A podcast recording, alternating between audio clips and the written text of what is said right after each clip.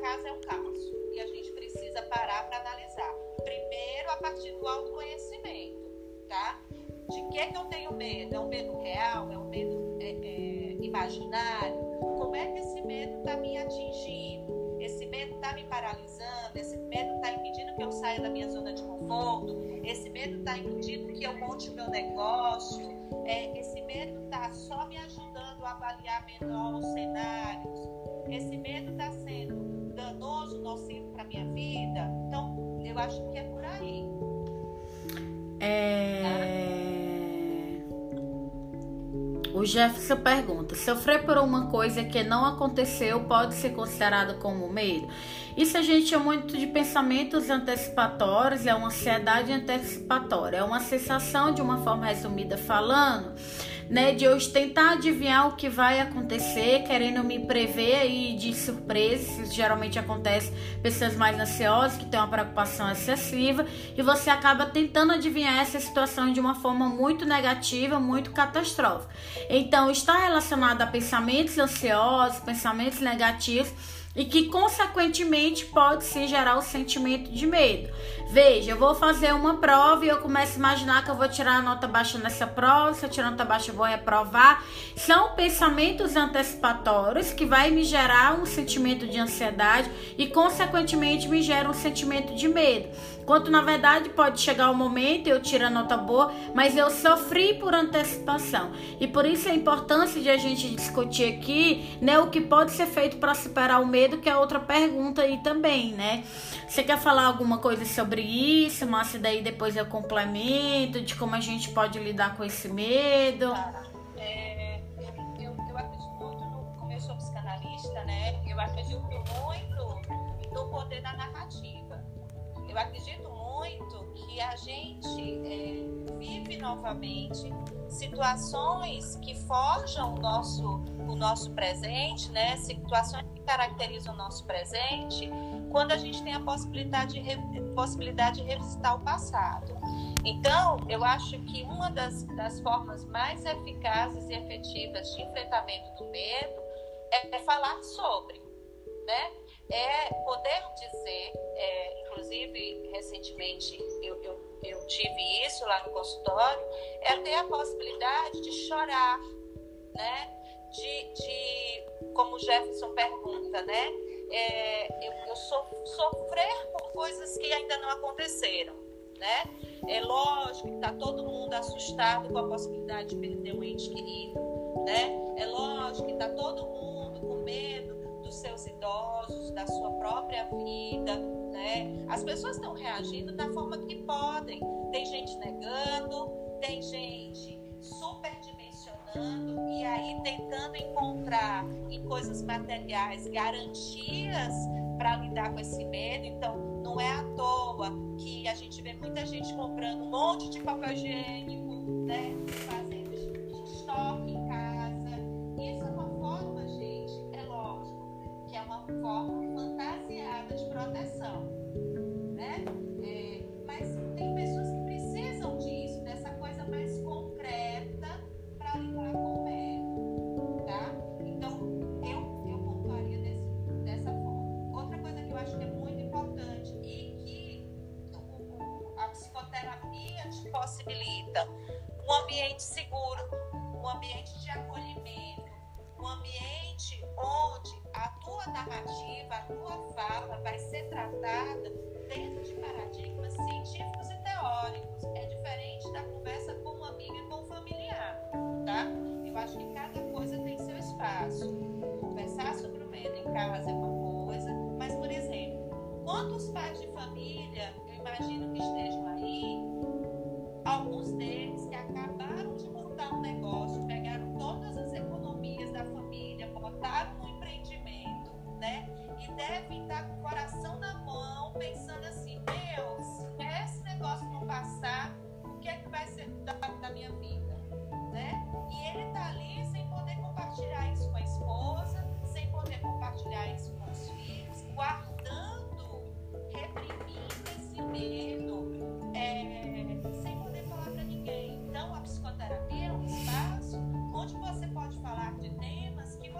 pode falar com outras pessoas.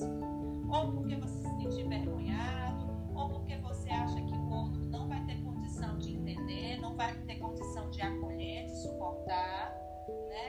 É, mas é, tem outro detalhe que a Andressa também pode falar muito sobre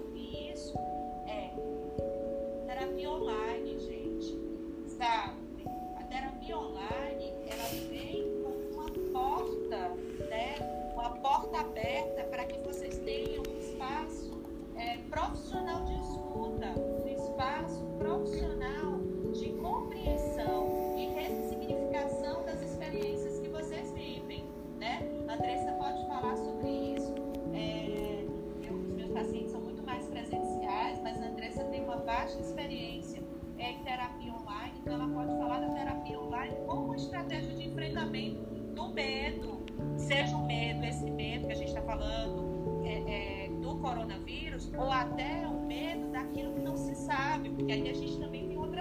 outra, seara, a angústia. A angústia é algo que nos toma e que não necessariamente a gente sabe de que medo se trata.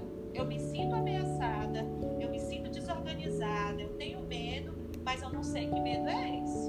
Então, Andressa pode falar sobre isso. É, falando um pouco sobre o atendimento online, já faz, é, acho que vai completar dois anos que o atendimento online de psicólogo é permitido, é eficaz tanto quanto presencial. Hoje todos os meus pacientes são online. Eu confesso para vocês que os pacientes aderiram, mesmo agora na época do coronavírus, né? E é uma boa estratégia de enfrentamento do medo para quem de repente, né, o medo está paralisando, está tirando o sono, está gerando mais ansiedade. A Vanessa pergunta: precisei sair de casa, tive medo e tive até uma crise de pânico. Ataque de pânico precisam ser avaliados por psicólogo e psiquiatras. Em algum momento é preciso medicação. O Jefferson pergunta: o que eu posso fazer para mudar esse comportamento? Na terapia cognitivo comportamental, as nossas ações e as nossas emoções elas vêm dos pensamentos. Então a gente trabalha com a reconstrução cognitiva, onde a gente consegue corrigir melhor esses, esses pensamentos. Os pacientes que fazem terapia eles conseguem ter uma claridade nos pensamentos, uma objetividade. A gente corrige os pensamentos antecipatórios, ansiosos, catastróficos por pensamentos racionais, pensamentos mais coerentes, assim mudando o tipo de comportamento que às vezes é disfuncional e o tipo de emoções que muitas vezes é vista como negativa. E como é que é feito isso, né? São com muitas técnicas que não cabe falar aqui na live, porque muitas são trabalhadas por sessão, mas tem algumas perguntas que ajudam muito, né? Por exemplo, quando você tem um, uma preocupação excessiva, quando você tem um medo excessivo, você se perguntar diante daquilo aquele pensamento, né?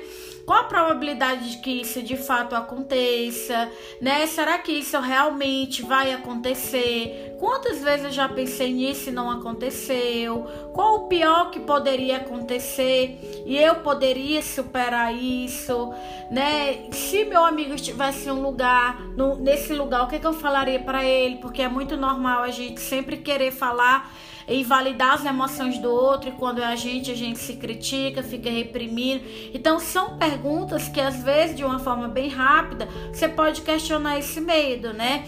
Muitas vezes você pode colocar, por exemplo, os benefícios e os custos de eu ter esse medo. Será que esse medo ele tem mais custos ou benefícios? Será que esse meu medo é um medo irracional? ou é um medo considerado que ele pode me ajudar a enfrentar essa situação? Já deu exemplo da pandemia e eu acho que poderia. O tema da live é medo, tá? Quem tá perguntando. Eu acho que eu poderia colocar, né? A pandemia está gerando medo nas pessoas que fazem com que ela fique em casa, que fazem com que elas se previnem, façam a prevenção recomendada pelo Ministério da Saúde.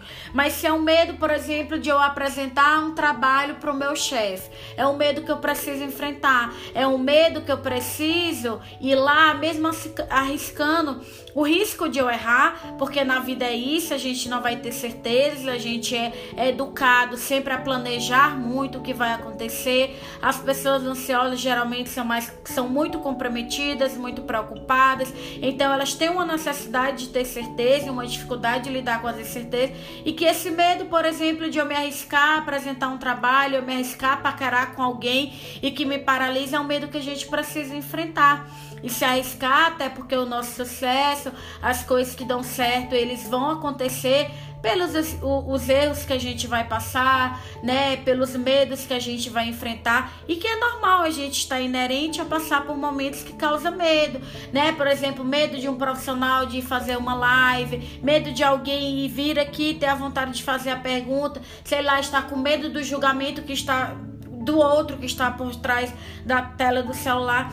Então a gente questionar esse medo, a gente identificar. Eu acho que o melhor lugar mesmo é na psicoterapia. Hoje não atende online por causa da pandemia, mas tem um atendimento online onde qualquer pessoa pode atender.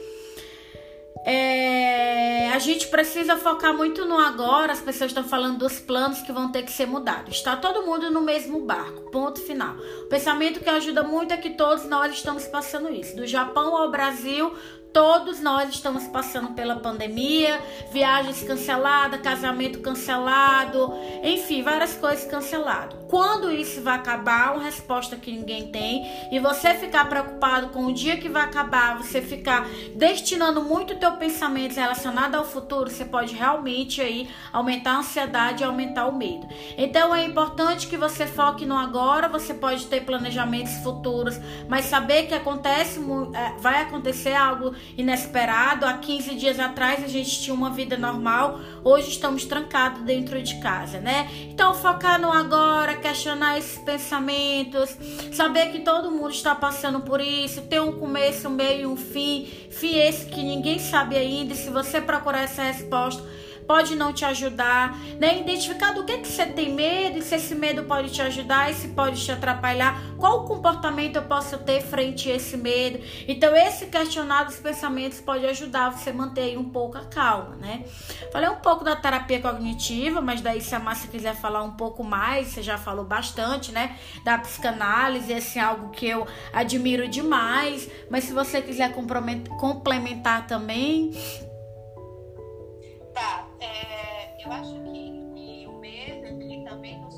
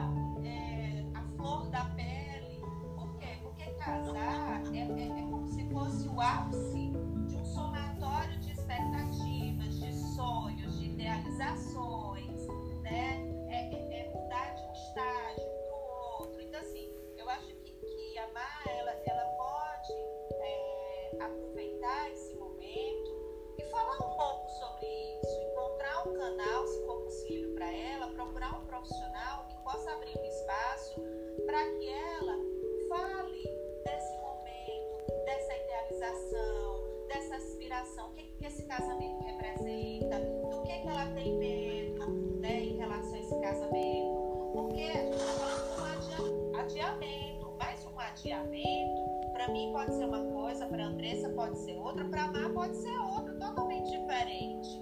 Né? A gente não vive as coisas da mesma forma. Um ser humano é um, uma criatura singular. Então, é, eu super entendo que a Mar está falando sobre a sensação, né, o desconforto, o mal-estar que ela está sentindo, pela impossibilidade de cumprir o prazo do casamento, né? O casamento é uma experiência que é gestada no mínimo durante um ano,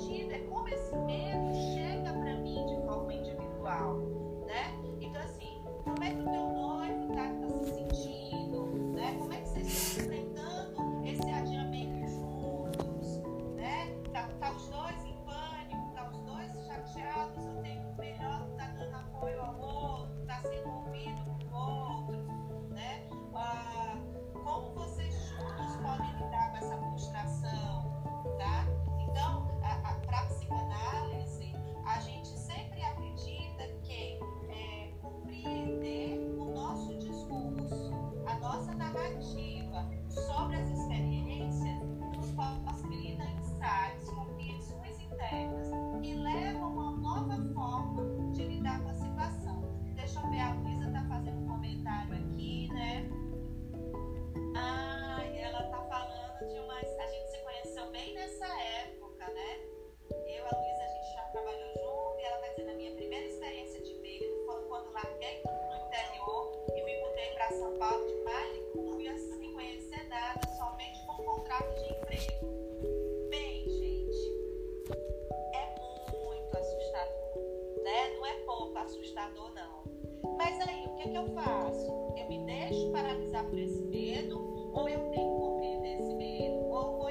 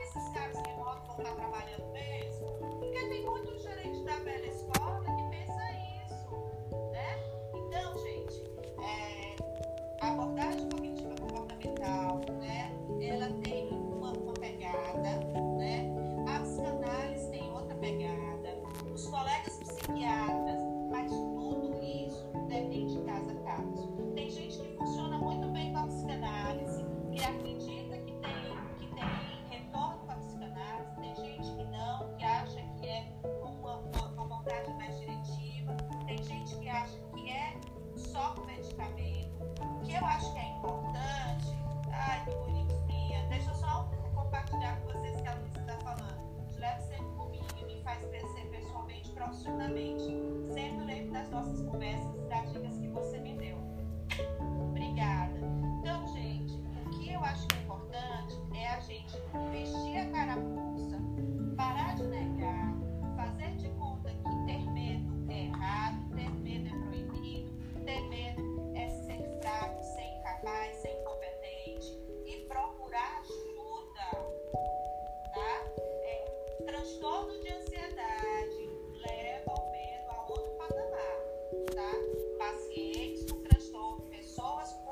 traços de ansiedade, ou quadros de depressão, ou quadros é outra natureza, tá? Transtorno de ansiedade tem que ser tratado.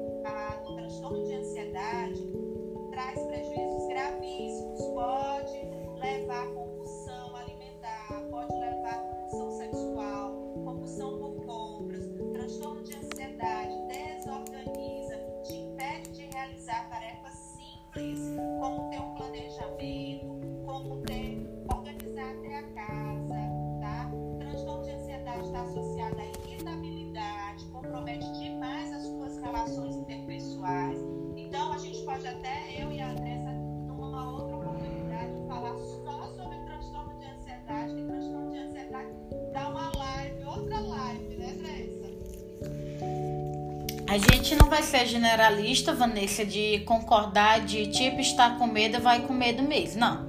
Vai ter medo que você tem, que é melhor separar mesmo, tá? A história de voltar para um ex que me batia, eu tô com medo, então vou com medo mesmo e volto. Não.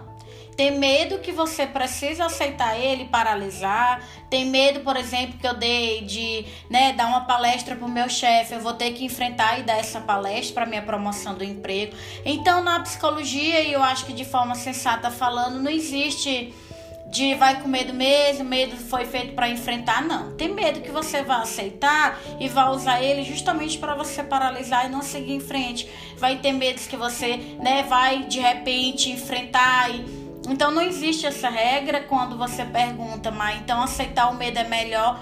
Todas as emoções elas devem ser validadas, todas as emoções elas devem ser aceitas. O que vai mudar é a forma que eu me comporto diante dessa emoção. Qual comportamento eu vou ter diante, diante dessa emoção que eu valido? Mas todas as emoções elas sempre têm que ser validadas, elas sempre têm que ser consideradas como normais.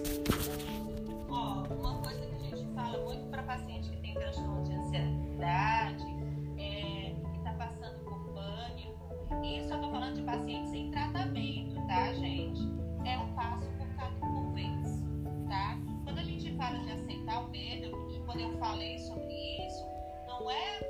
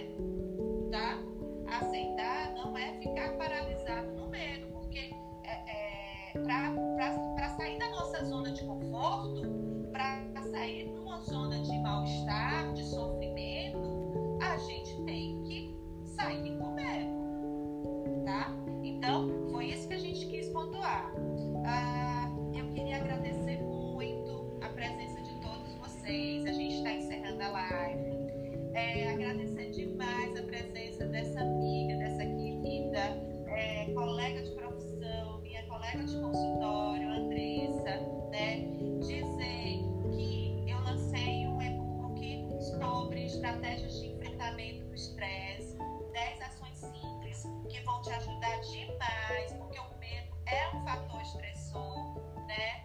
O medo é um fator estressor. Então, é, o e-book está à disposição de vocês, é só fazer o cadastro.